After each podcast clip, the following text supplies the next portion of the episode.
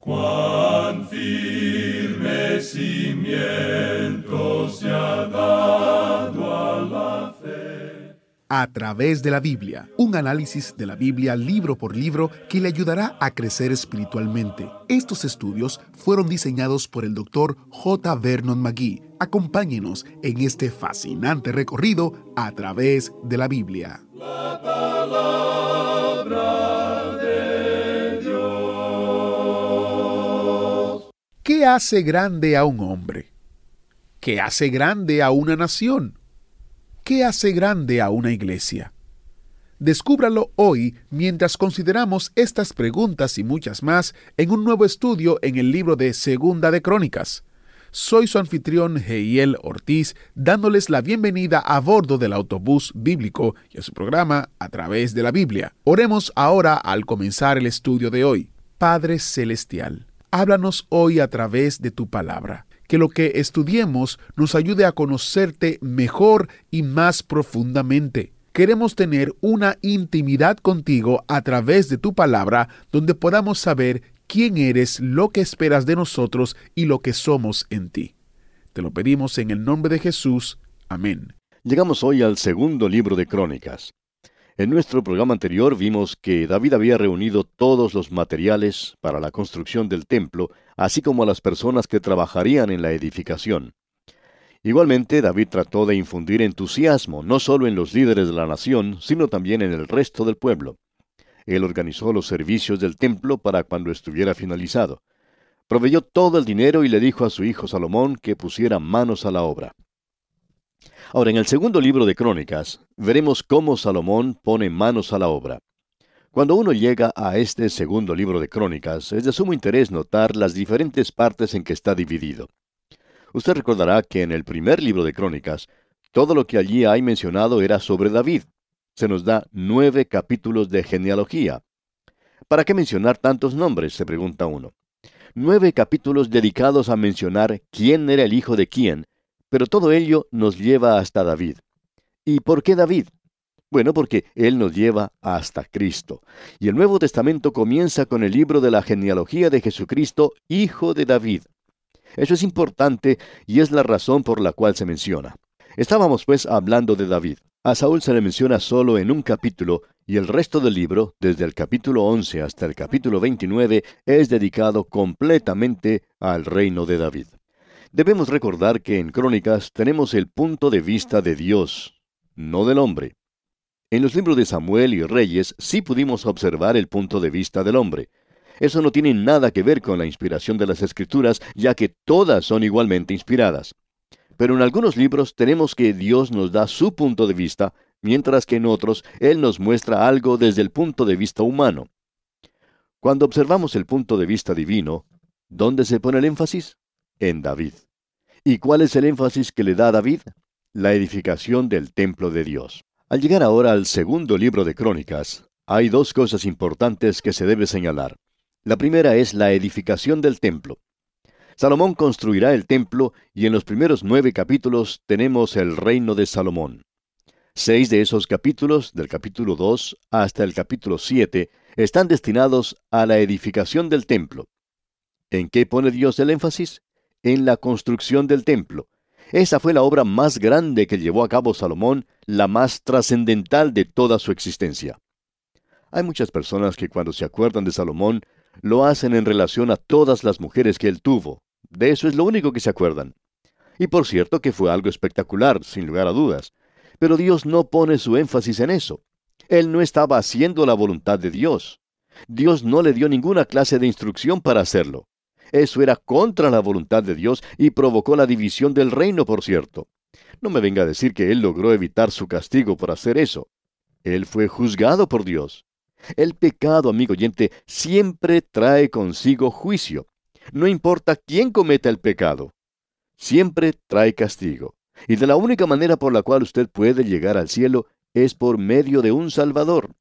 Usted es un pecador y no estará en camino al cielo sino hasta cuando tenga un Salvador y ese Salvador es Cristo Jesús.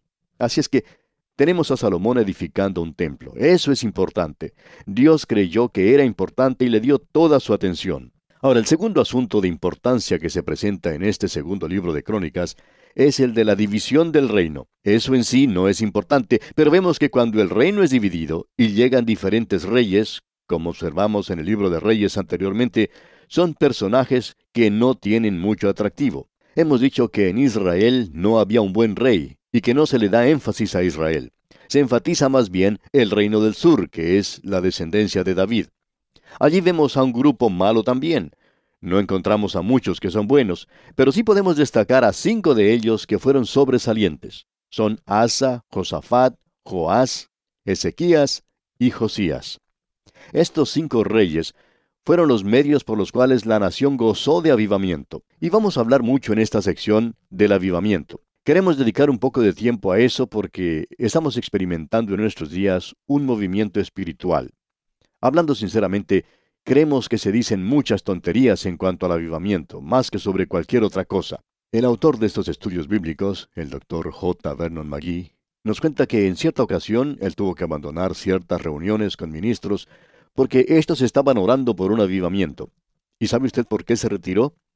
Porque la actitud de ellos era que si oraban mucho y lo hacían con insistencia, Dios daría un avivamiento. También dice él que estuvo leyendo un libro escrito por un conocido orador cristiano que dice lo que uno tiene que hacer para tener un avivamiento y que si uno sigue las instrucciones, entonces logrará tener un avivamiento. Él dijo que quizás sea un poco escéptico y cínico en cuanto a eso, pero que no cree que haciendo tal o cual cosa se logrará un avivamiento. ¿Y sabe por qué, amigo oyente? Primeramente porque no es la manera en que Dios obra. Y también hay algo más. ¿Sabe usted que Dios es soberano, amigo oyente? Y que no lo podemos obligar a que haga nada. Dios tiene un plan y Él no tiene ninguna intención de cambiarlo por usted o por mí. Lo importante en nuestros días, amigo oyente, es que nosotros nos pongamos a marchar según el plan de Dios. La voluntad de Dios nos llega a través de los siglos, desde la eternidad y hasta la eternidad. Y pobre de aquel que intente detener esa fuerza tan grande como lo es la de Dios. Él puede pasar sobre usted como si no estuviera allí. Alguien quizá diga, a mí no me gusta eso. Bueno, eso no importa, amigo oyente. Usted es su criatura como lo soy yo también. Y lo importante es que no sea yo el que trata de hacer que Dios haga algo. Lo importante es que Dios me haga a mí hacer algo. Y es allí donde está el problema. Nos hacemos la pregunta, entonces, ¿no quiere Dios un hijo? Seguro que lo quiere, pero usted tiene que cumplir con sus condiciones. Pero permítame decirle, amigo oyente, no creo que usted pueda cumplirlas. Creemos que es interesante notar que el movimiento espiritual de nuestros días no ha sido logrado por algunos teólogos inspirados que han señalado ciertas condiciones para que las sigan las iglesias, porque el movimiento espiritual no está en las iglesias. La mayoría de ellas se encuentran más muertas que una piedra. Ese movimiento no está teniendo lugar entre los grandes teólogos. Al leer uno de sus libros, lo único que logra uno es cansarse. Parece que tuvieran la respuesta a todos los problemas. Quizás la tengan, pero sin ninguna clase de acción porque no hay actividad espiritual. Y debemos decir que en el día de hoy tenemos que aprender a inclinarnos ante la voluntad de Dios y debemos acercarnos más a Él y confiar en Él vamos a ver que hay ciertas personas, hasta reyes, que han sido usadas de una manera maravillosa porque estaban dispuestas a recibir y no a dar órdenes. Nos hemos apartado un poco del texto aquí, pero nos sentimos muy perturbados cuando pensamos en estas cosas hoy, ya que creemos que el mayor impedimento para un avivamiento en la iglesia es el liderazgo que ésta tiene. Los líderes son los que están bloqueando su desarrollo y lo han estado haciendo por años. Ahora alguien pueda decir, Usted está hablando como un revolucionario. Bueno, creemos haber sido uno de ellos desde que comenzó nuestro ministerio. Lo único es que nadie nos ha escuchado y esa es la razón. Ya hemos dicho antes que no podemos traer un avivamiento por medio de los teólogos. No se produce de esa manera y francamente hablando, ni necesitamos escuchar lo que nos están diciendo. Lo que sí necesitamos, amigo oyente, es escuchar atentamente la palabra de Dios. Y es por eso que estamos aquí tratando de entregar la palabra de Dios a otros. No creemos que Dios necesite de nuestras brillantes ideas. Se nos dice en las Escrituras que no con ejército ni con fuerza, sino con mi espíritu, ha dicho Jehová. No es con nuestro cerebro ni nuestro músculo, sino con mi espíritu, ha dicho Jehová. Esa es una lección difícil de aprender, amigo oyente. Veamos ahora qué es lo que se nos dice en el primer versículo de este primer capítulo del segundo libro de Crónicas.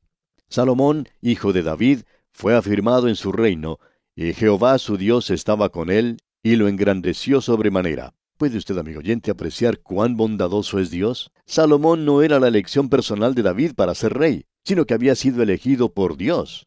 Y esperamos haber dejado esto en claro. No creemos que David deseara ver a Salomón como rey. Él hubiera preferido ver en ese lugar al hijo que se había rebelado contra él, a Absalón. David amaba mucho a Absalón, y cuando este hijo fue muerto, David sufrió tremendamente. Fue algo casi imposible de soportar para David. Usted recuerda que cuando el ejército de David salió a luchar contra Absalón, él le decía a cada uno de los oficiales que salían a la lucha, Tratad benignamente por amor de mí al joven Absalón. David estaba dispuesto a sacrificar cualquier cosa por ese joven. Él lo amaba mucho de veras. Absalón era en muchas maneras igual a David. Él tenía mucho del temple de David. Sin embargo, él no había sido elegido por Dios. Dios ha elegido a Salomón para que siguiera a David. Y lo interesante en este caso es que Dios va a bendecir a Salomón. En realidad, Dios no elige hombres. Él elige las cosas más débiles de este mundo. Y Dios va a usar a Salomón. David ya ha desaparecido. Lo que realmente es tremendo es que David era un gran hombre, y decimos eso porque parece que por su grandeza Salomón ha sido sobreestimado. Él no es mucho, pero Dios lo va a usar para edificar el templo. Y Salomón, hijo de David, fue afirmado en su reino, leemos aquí. O sea que el reino alcanzará su apogeo bajo el reinado de Salomón. David había puesto las bases. Dice aquí, y Jehová su Dios estaba con él y lo engrandeció sobremanera. Nos podemos dar cuenta aquí de la bondad de Dios. Este hombre Salomón llegará a desobedecer a Dios y lo hará de tal manera que Dios lo tiene que repudiar y decirle que él dividirá su reino. Salomón provocó la rebelión que separó al reino. Él fue el responsable de esa situación, aunque Dios no lo hizo durante el reino de Salomón por amor a David su padre. Pasemos ahora al versículo 2 de este capítulo 1 del segundo libro de Crónicas. Y convocó Salomón a todo Israel, a jefes de millares y de centenas, a jueces y a todos los príncipes de todo Israel, jefes de familias. Aquí podemos apreciar que Salomón se reúne con todos los líderes de Israel. Prosigamos ahora con el versículo 3. Y fue Salomón, y con él toda esta asamblea, al lugar alto que había en Gabaón, porque allí estaba el tabernáculo de reunión de Dios que Moisés, siervo de Jehová, había hecho en el desierto.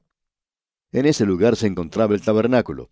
Debemos recordar que David trajo el arca y estaba en una tienda en Jerusalén, pero ellos no podían ir directa e inmediatamente a Dios. Debían acercarse a Él por medio del tabernáculo donde estaba un altar de bronce, y ese altar nos habla de la cruz de Cristo. Ellos tenían que ir a ese lugar. Y usted y yo, amigo oyente, tenemos que hacer lo mismo. Existe la equivocada noción de que cualquiera, bajo cualquier circunstancia, puede correr a la presencia de Dios y que Dios está esperando listo a escucharle. Dios no está haciendo eso, amigo oyente. Creemos que Él lo ha dejado bien en claro de que no siempre está escuchando. Una cosa interesante de notar es que Dios dice que Él no siempre escucha las oraciones. Él dijo eso, amigo oyente. Usted recordará que fue Pedro el que escribió, porque los ojos del Señor están sobre los justos y sus oídos atentos a sus oraciones, pero el rostro del Señor está contra aquellos que hacen el mal. Dios nunca dijo que escucharía esas oraciones. La única oración, creemos nosotros, que puede hacer el pecador es una en la que se dirige a Dios y acepta su misericordia que es en Cristo Jesús. Dios está preparado para encontrarse con usted allí en la cruz. Tiene que ir a Gabaón, donde está el tabernáculo, por así decirlo, y allí es donde fue Salomón. Él comenzó a hacer las cosas inteligentemente. Y luego leemos en los versículos 4 y 5, Pero David había traído el arca de Dios de Kiriat Jearim al lugar que él le había preparado, porque él le había levantado una tienda en Jerusalén. Asimismo, el altar de bronce que había hecho Besaleel, hijo de Uri, hijo de Ur, estaba allí delante del tabernáculo de Jehová, al cual fue a consultar Salomón con aquella asamblea. Ese es el camino a seguir hacia Dios, a través del altar de bronce. Uno no va a través del arca. Usted no va a ver a Dios inmediatamente. El camino a la cruz lo lleva al hogar celestial. No hay ningún otro camino. Y ahora el versículo 6 dice, Subió pues Salomón allá delante de Jehová al altar de bronce que estaba en el tabernáculo de reunión, y ofreció sobre él mil holocaustos. Ellos no eran ciertamente pródigos en sus sacrificios. Podremos notar más adelante la abundancia que existía en los días de Salomón. Veamos ahora los versículos 7 hasta el 9. Y aquella noche apareció Dios a Salomón y le dijo, Pídeme lo que quieras que yo te dé. Y Salomón dijo a Dios, Tú has tenido con David mi padre gran misericordia, y a mí me has puesto por rey en lugar suyo. Confírmese pues ahora, oh Jehová Dios, tu palabra dada a David mi padre, porque tú me has puesto por rey sobre un pueblo numeroso como el polvo de la tierra. Dios hizo una promesa, no solo a David, sino que él hizo una promesa a Abraham. Dijo, multiplicaré tu descendencia como las estrellas del cielo y como la arena que está a la orilla del mar. Es decir, que no se puede contar. Dios había dicho que ellos habían alcanzado un lugar nuevo y que no quería que el pueblo fuera censado. Ese fue el gran pecado de David, ¿recuerda usted? Ahora el versículo 10 dice, Dame ahora sabiduría y ciencia para presentarme delante de este pueblo porque ¿quién podrá gobernar a este tu pueblo tan grande? Algunos dicen que Salomón fue muy inteligente al pensar en pedir sabiduría. Dios le reconoció eso. Pero, ¿de dónde sacó él esa idea? Regresemos por un momento al primer libro de Crónicas y leamos allá en el capítulo 22, versículo 12, donde encontramos a David diciéndole a Salomón, Y Jehová te dé entendimiento y prudencia para que cuando gobiernes a Israel guardes la ley de Jehová tu Dios. En el versículo 7 del mismo capítulo 22, vemos que David le dijo a Salomón, Hijo mío, en mi corazón tuve el edificar templo al nombre de Jehová mi Dios. Luego le explica que no lo pudo hacer porque había derramado mucha sangre y Dios no le permitía hacerlo. Luego dice en el versículo 11, Ahora pues, hijo mío, Jehová esté contigo y seas prosperado, y edifiques casa a Jehová tu Dios, como él ha dicho de ti. Luego él continúa diciendo lo que mencionamos antes, allá en el versículo 12, y que es de suma importancia y vale la pena repetir. Dijo, y Jehová te dé entendimiento y prudencia, para que cuando gobiernes a Israel, guardes la ley de Jehová tu Dios. Por lo menos Salomón estaba escuchando lo que su padre decía. Tenemos que reconocer eso. Él estaba prestando atención a lo que le había dicho David. Entonces, cuando Dios le pregunta a Salomón qué es lo que él quería, Salomón contesta, necesito sabiduría. Mi padre sabía que yo necesitaría sabiduría y eso es lo que deseo. Y Dios le reconoce eso a Salomón. Dios le dice a Salomón, aquí en los versículos 11 y 12, y dijo Dios a Salomón, por cuanto hubo esto en tu corazón, y no pediste riquezas, bienes o gloria, ni la vida de los que te quieren mal, ni pediste muchos días, sino que has pedido para ti sabiduría y ciencia para gobernar a mi pueblo sobre el cual te he puesto por rey, sabiduría y ciencia te son dadas, y también te daré riquezas, bienes y gloria, como nunca tuvieron los reyes que han sido antes de ti, ni tendrán los que vengan después de ti. Dios le dice que le da esa sabiduría. Tenemos que aclarar que no se trata de discernimiento espiritual, sino que era simplemente sabiduría para gobernar su nación como rey. Pasemos ahora al versículo 15 de este capítulo 1 del segundo libro de Crónicas. Y acumuló el rey plata y oro en Jerusalén como piedras y cedro como cabrahigos de la cefela en abundancia.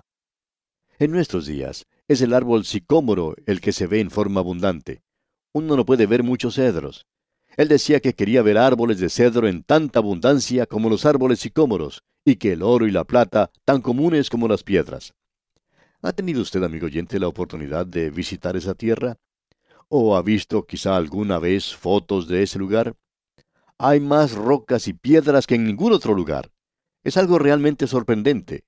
Y aquí vemos que el oro y la plata llegan a ser tan comunes como las rocas. Podemos apreciar qué clase de reino recibió Salomón. Es muy difícil para nosotros poder apreciar hoy todo lo que David hizo, todo lo que él reunió para la edificación del templo. Y ahora el versículo 17 nos dice, Y subían y compraban en Egipto un carro por seiscientas piezas de plata y un caballo por ciento cincuenta, y así compraban por medio de ellos para todos los reyes de los Eteos y para los reyes de Siria. Salomón ahora está entrando en un territorio que en realidad no debe pisar. Se le había dicho que no debía multiplicar los caballos. pero él lo hace. En el segundo capítulo comenzamos con la edificación del templo y leemos entonces aquí en el primer versículo, Determinó pues Salomón edificar casa al nombre de Jehová y casa para su reino. Luego vemos en el versículo 2 de este capítulo 2 del segundo libro de Crónicas, y designó Salomón setenta mil hombres que llevasen cargas, y ochenta mil hombres que cortasen en los montes, y tres mil seiscientos que los vigilasen.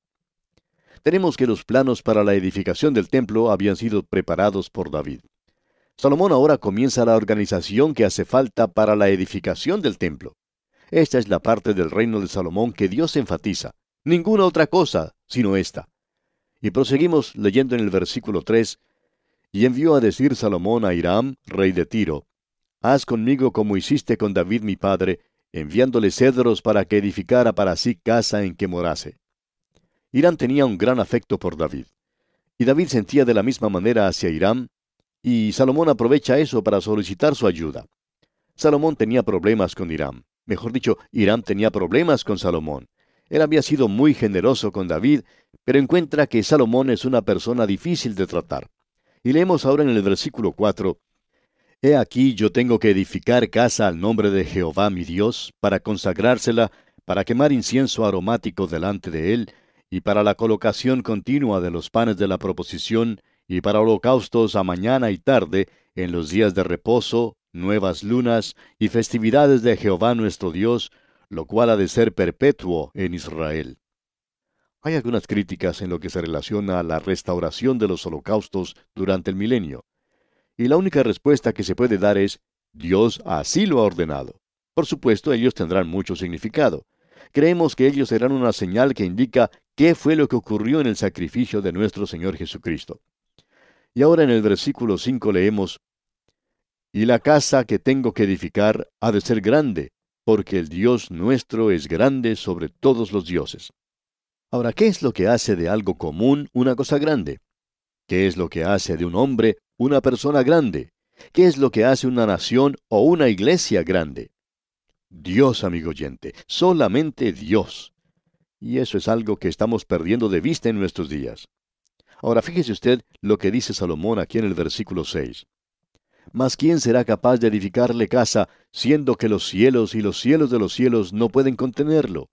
¿Quién pues soy yo para que le edifique casa, sino tan solo para quemar incienso delante de él? El sacrificio era el camino que ellos utilizaron para llegar a Dios.